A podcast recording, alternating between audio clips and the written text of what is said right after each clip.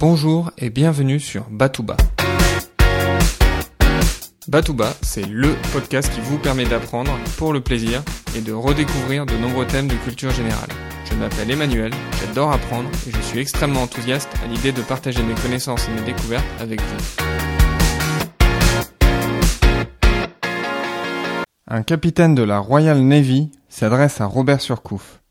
Enfin, monsieur, avouez que vous, Français, vous vous battiez pour l'argent, tandis que nous, Anglais, nous nous battions pour l'honneur. Ce à quoi Surcouf répond Certes, monsieur, mais chacun se bat pour acquérir ce qu'il n'a pas. Robert Surcouf est un corsaire qui sévit sur les mers d'Europe et d'Inde dans les années 1790. Mais connaissez-vous la différence entre pirate et corsaire Les corsaires sont des marins au service de leur pays. Ils sont une force auxiliaire aux forces militaires et doivent leur légitimité à leur lettre de marque, ou lettre de course, qui est délivrée par les gouvernants de leur pays. Lorsqu'ils sont capturés, les corsaires sont traités comme des prisonniers de guerre.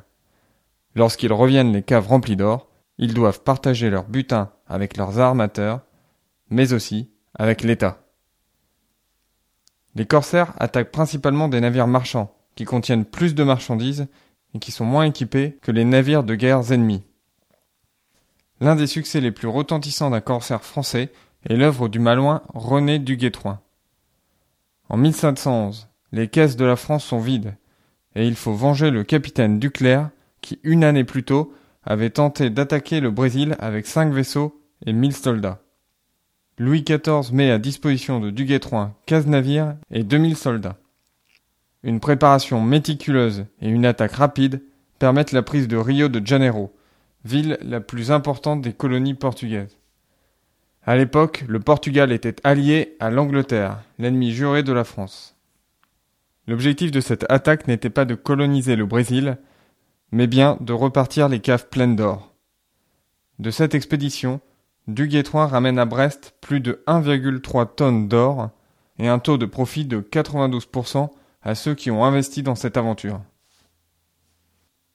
Certains corsaires, comme Surcouf, ont réussi à se bâtir une véritable fortune.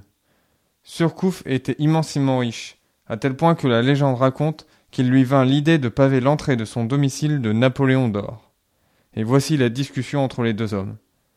Napoléon lui dit Je ferai de vous un homme riche. Surcouf répondit J'ai déjà tout ce qu'il me faut. Mon cabinet est tapis de lingots d'or. Napoléon s'exclame Comment? Mais vous me marchez sur la face Non, monsieur, je les ai disposés sur la tranche. Si vous avez l'occasion d'aller à Saint-Malo, promenez-vous sur les remparts. Vous verrez la statue de René du Guétroin, ainsi que celle de Robert Surcouf. Robert Surcouf pointe son doigt vers l'Angleterre, le meilleur ennemi de la France. Mais qu'en est-il des pirates? Contrairement aux corsaires, les pirates agissent pour leur propre compte. Ce sont des hommes affranchis des lois, qui sont attirés par l'appât du gain. Ils attaquent peu importe le pavillon. Avant d'embarquer, le capitaine et ses hommes signent un contrat de chasse-partie, dans lequel la vie de groupe est réglementée. Ce contrat établit aussi la répartition des bénéfices et les réparations en cas de blessure. Perdre un œil, par exemple, est moins indemnisé que de perdre un bras. Ce qui est le plus indemnisé est la perte des deux yeux.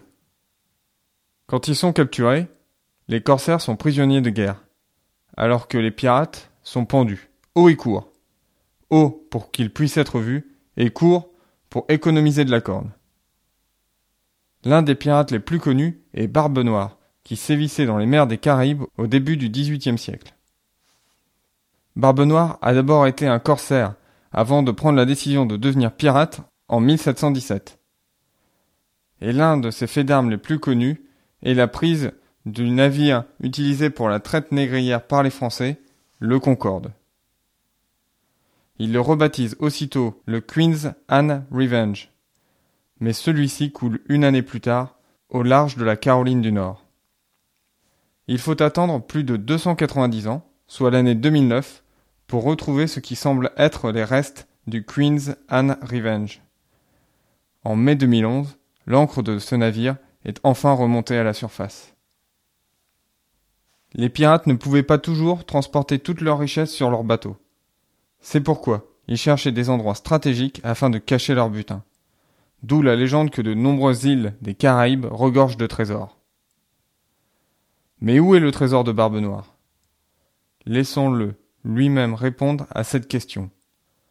Seul le diable et moi-même savons l'emplacement de mon trésor.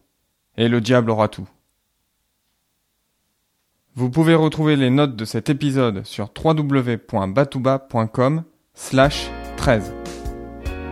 Je vous dis à très bientôt pour un nouvel épisode. D'ici là, restez enthousiastes, prenez soin de vous et de ceux qui vous entourent.